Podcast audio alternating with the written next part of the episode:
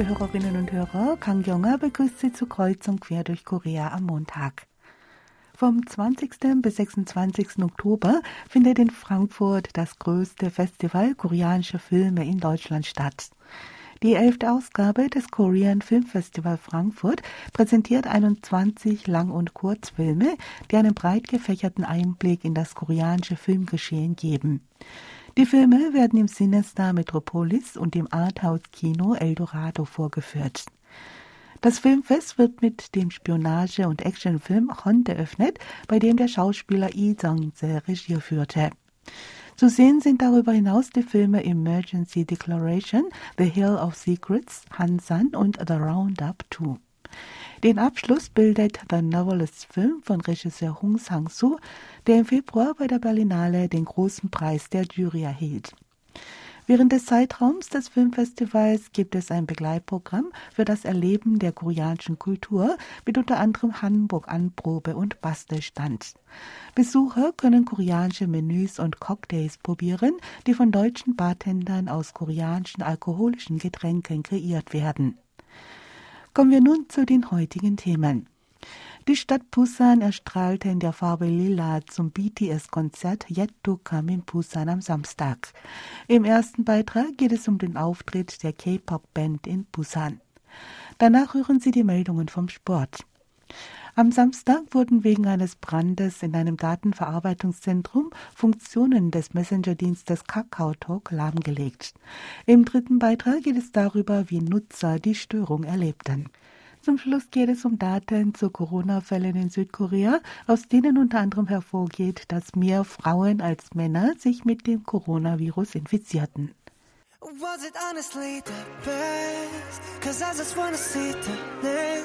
Nach etwas Musik geht es gleich weiter. BTS singt Yet to Come.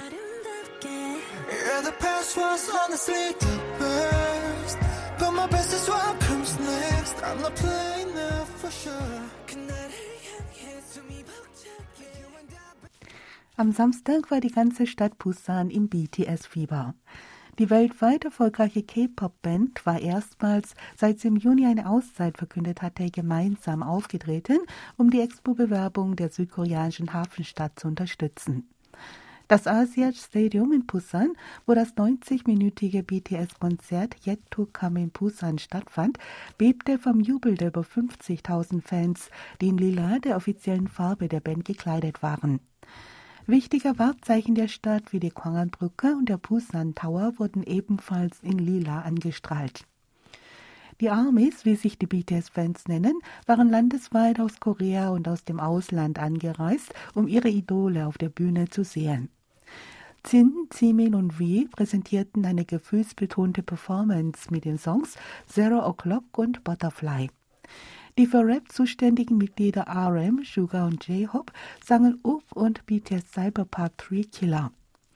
Die Zuschauer schwenkten ihre Army Bomb genannten BTS-Leuchtstäbe, die fortwährend die Farben wechselten und für eine magische Stimmung sorgten. Bei dem Song Dynamite wurde das Bild von den BTS-Fans, die zu Hause an ihrem Monitor über Livestreaming das Konzert verfolgten, auf einer riesigen LED-Wand gezeigt.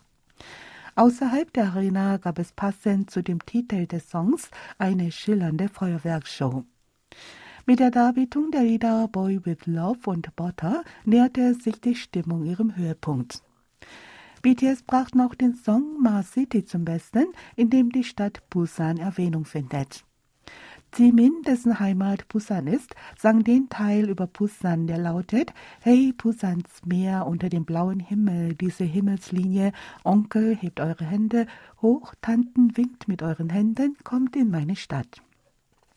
Im Anschluss sang RM den Song Idol, den er als den Höhepunkt des Konzerts vorstellte. Idol wurde 2018 veröffentlicht und erhält Elemente der traditionellen koreanischen Musik. Passend zu dem Lied wurden auf einer LED-Wand traditionelle Muster und Elemente der traditionellen koreanischen Kultur wie Hamburg, die Trommel Tango und Masken projiziert. Die 90 Minuten verflogen wie im Nu und BTS traten auf die Bühne, um sich von den Fans zu verabschieden. RM sagte, dass dieser Augenblick nicht ewig sein könne, aber dass es für BTS und die Fans ein neues Morgen gebe. Jin sagte, das Konzert habe ihn auf viele Gedanken gebracht. Es sei das letzte geplante BTS-Konzert und er habe die Emotionen, die heute über ihn gekommen seien, tief in seinem Herzen eingeprägt. Jimin sagte, das, was BTS bisher gezeigt habe, sei nur ein Vorgeschmack. Die Band werde noch weiter 30, 40 Jahre Musik machen. Zum Abschluss sang die Band das Lied Young Forever. Als das Licht auf der Bühne ausging, erfüllte der Gesang der Armies den Konzertsaal. Eine Frau aus Russland, die eine Woche zuvor nach Korea gekommen war, sagte, dass sie eine herrliche Zeit verbracht habe. Beim Anblick der sieben Musiker seien ihr die Tränen gekommen. Ein weiblicher Fan aus den Philippinen sagte, soweit sie wisse, seien 400 bis 500 ihrer Landsleute zu dem Konzert gekommen. Das Repertoire habe vorwiegend aus Hitsongs bestanden, so dass auch Zuschauer, die noch keine Armee sind, das Konzert genießen konnten. Laut der Stadt Busan haben schätzungsweise mehr als 100.000 Menschen aus dem Ausland die Stadt wegen des Konzerts besucht. Auch außerhalb des Stadions hatten sich viele Menschen zu einem Public Viewing versammelt.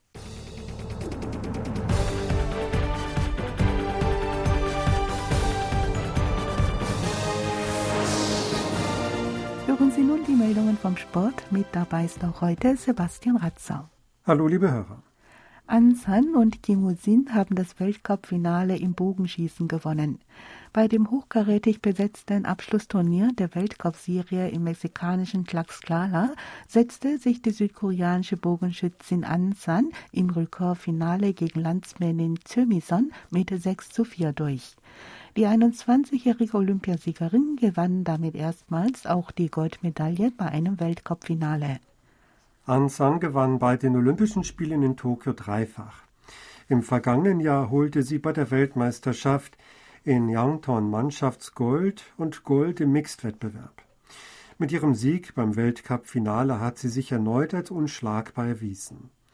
Da in diesem Jahr die Weltmeisterschaften im Bogen ausfallen und die Asienspiele im chinesischen Chengdu verschoben wurden, ist das Weltcup-Finale der prestigeträchtigste internationale Wettbewerb in diesem Jahr. Tyrmison nahm erstmals nach sechs Jahren an dem Abschlussturnier teil und belegte auf Anhieb den zweiten Platz. Für die 26-Jährige ist es die dritte Medaille bei einem Weltcup-Finale. 2015 gewann sie Gold und 2016 Silber. Kim Woo-jin ging als Sieger Männer Einzel hervor. Im Finale schlug er den Spanier Miguel Garcia Alvarino mit 7 zu 1. Kim gewann damit seinen vierten Titel. Er siegte zuvor beim Weltcup-Finale 2012 in Tokio und bei den Wettbewerben 2017 in Rom und 2018 in türkischen Samsun.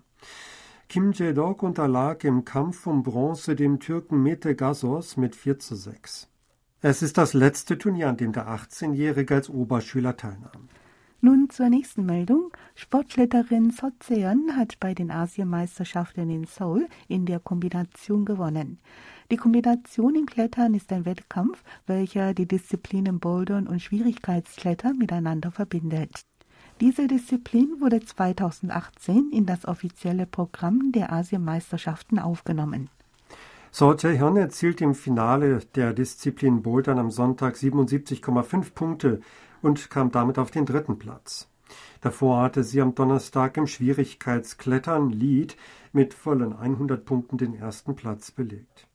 Mit insgesamt 177,5 Punkten gewann sie die Kombination vor der Japanerin Natsuki Tani, die auf 176,6 Punkte kam. Insgesamt gewann sie zwei Goldmedaillen und eine Bronzemedaille. Das südkoreanische Nachwuchstalent Oh Ga-young wurde Zweite im Schwierigkeitsklettern. In der Kombination erreichte sie mit 113,5 Punkten Platz 8. Und hier die letzte Meldung für heute.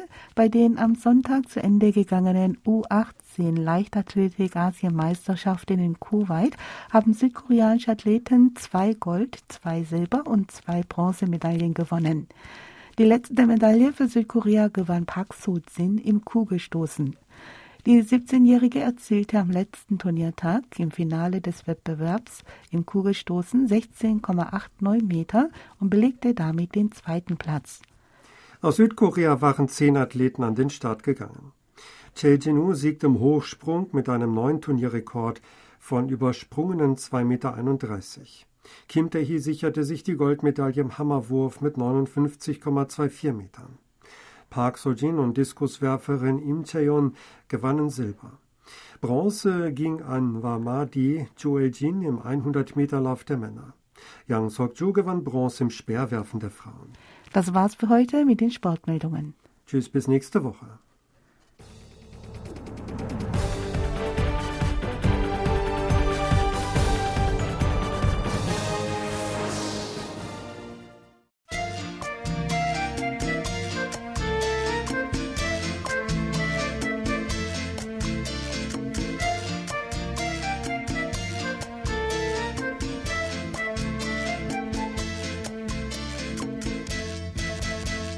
Die Messenger-App KakaTalk ist auf rund 90 Prozent der Smartphones in Südkorea installiert.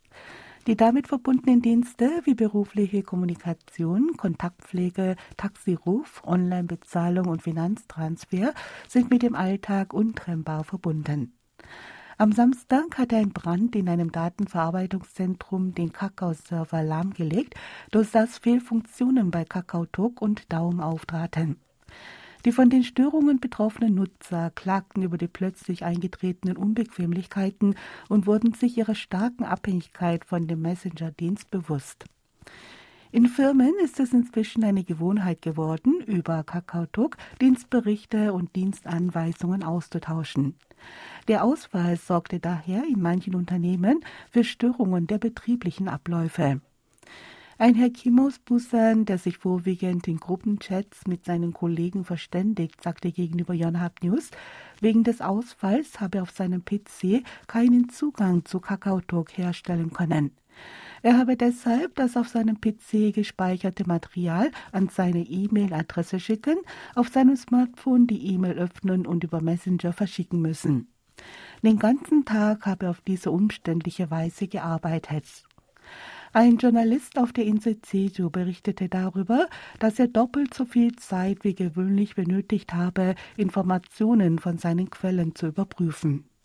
Die E-Mail des Journalisten ist an das Portal Daum gekoppelt und ließ sich ab Samstagnachmittag nicht öffnen.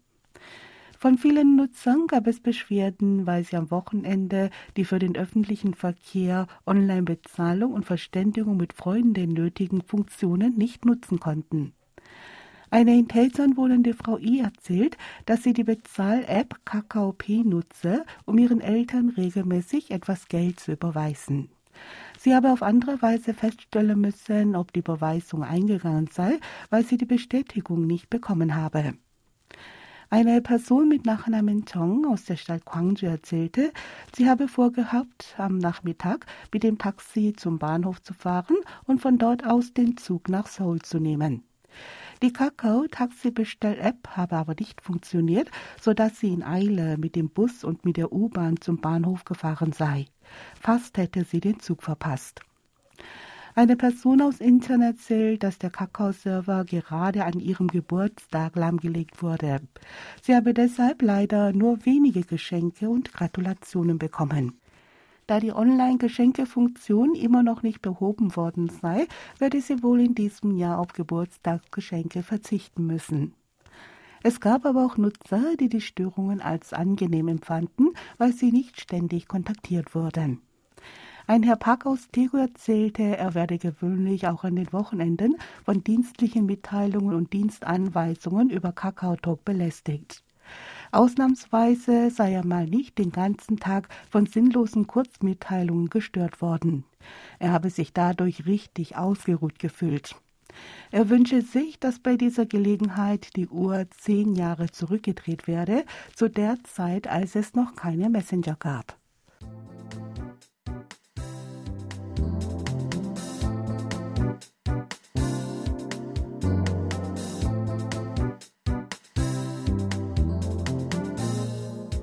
Es sind tausend Tage vergangen, seit am 20. Januar 2020 der erste Corona-Fall in Südkorea bestätigt wurde. In den 1000 Tagen hat sich vieles im Alltag der Bevölkerung verändert. Etwa die Hälfte der koreanischen Bevölkerung wurde mit dem Coronavirus infiziert. Fast 30.000 starben an der Krankheit. Aus Daten der Behörde für Krankheitskontrolle und Prävention und von der Zeitung Hanguk Ebo sichergestellten Daten geht hervor, dass Frauen häufiger von einer Infektion mit dem Coronavirus betroffen waren als Männer. Mit Stand vom 11. Oktober gab es in Südkorea 24.979.770 bestätigte Corona-Fälle. Davon waren 46,8 Prozent Männer und 53,2 Prozent Frauen. Unter den Todesfällen gab es ebenfalls mehr Frauen als Männer. Mit Stand des 11. Oktober starben 28.708 Menschen an Covid-19. Der Anteil der Frauen betrug mit 51,06 Prozent über die Hälfte. Im Kontrast dazu gibt es deutlich mehr männliche Patienten mit einem kritischen Krankheitsverlauf, die künstlich beatmet wurden oder eine ECMO-Therapie, das heißt eine Behandlung mit einer künstlichen Lunge erhielten. Einer von der Behörde für Krankheitskontrolle und Prävention seit April 2020 vorgenommenen offiziellen Zählung nach gab es bis 30. September 27.237 Corona-Fälle mit schweren Krankheitsverläufen. Der Anteil der Männer mit kritischem Krankheitsverlauf betrug 57,7 Prozent und war um etwa 15 Prozent höher als der der Frauen. Experten vermuten als Grund für die hohe Infektionszahl bei Frauen, dass Frauen bedachter sind und sich häufiger testen lassen. Die hohe Sterberate erklären sie damit, dass Frauen im Durchschnitt länger leben als Männer und unter den weiblichen Infizierten besonders viele im hohen Alter sind. Als Grund für die überwiegende Zahl der männlichen Corona-Patienten mit kritischem Krankheitsverlauf werden Vorerkrankungen genannt. Auch die in der Frühphase der Corona-Pandemie verbreitete Annahme, dass Kinder gegen das Virus resistent seien, stellte sich als nicht richtig heraus. Den höchsten Anteil an den bisherigen Corona-Fällen hat die Altersgruppe der 40er mit 15,3 Prozent. Es folgt die Altersgruppe der 30er mit rund 15 Prozent und die der 20er mit 14,7 Prozent. Unter den Infizierten deckten die 0- bis 9-Jährigen 11,06 Prozent und die 10- bis 19-Jährigen 12,8 Prozent. Berücksichtigt man jedoch die Bevölkerungsanteile nach Alter, kommt man auf ein ganz anderes Ergebnis. Die Infektionsquote verglichen mit dem Bevölkerungsanteil nach Alter beträgt bei den 0- bis 9-Jährigen etwas über 77 Prozent. Das heißt, acht von zehn Kindern dieses Alters hatten sich mit dem Coronavirus infiziert. Auch die Infektionsquote der Teenager überwiegt mit rund 68 Prozent die der Altersgruppe der 40er, die 46 Prozent beträgt. Experten führen die hohe Infektionsquote bei Kindern und Jugendlichen auf die niedrige Impfquote zurück. Die Bevölkerung der Altersgruppe der 80er weist eine relativ niedrige Infektionsquote von 34,7 Prozent auf. Allerdings ist die Sterbequote in dieser Altersgruppe sehr hoch. 59 Prozent der Corona-Sterbefälle betreffen eine Person über 80. 누군가 옆에 있다고 느꼈을 때 나는 알아버려 했네 Das war Kreuzung quer durch Korea mit dem Lied Erinnerung, gesungen von Sang Bom Sun, möchte ich mich verabschieden. Tschüss, bis zum nächsten Mal.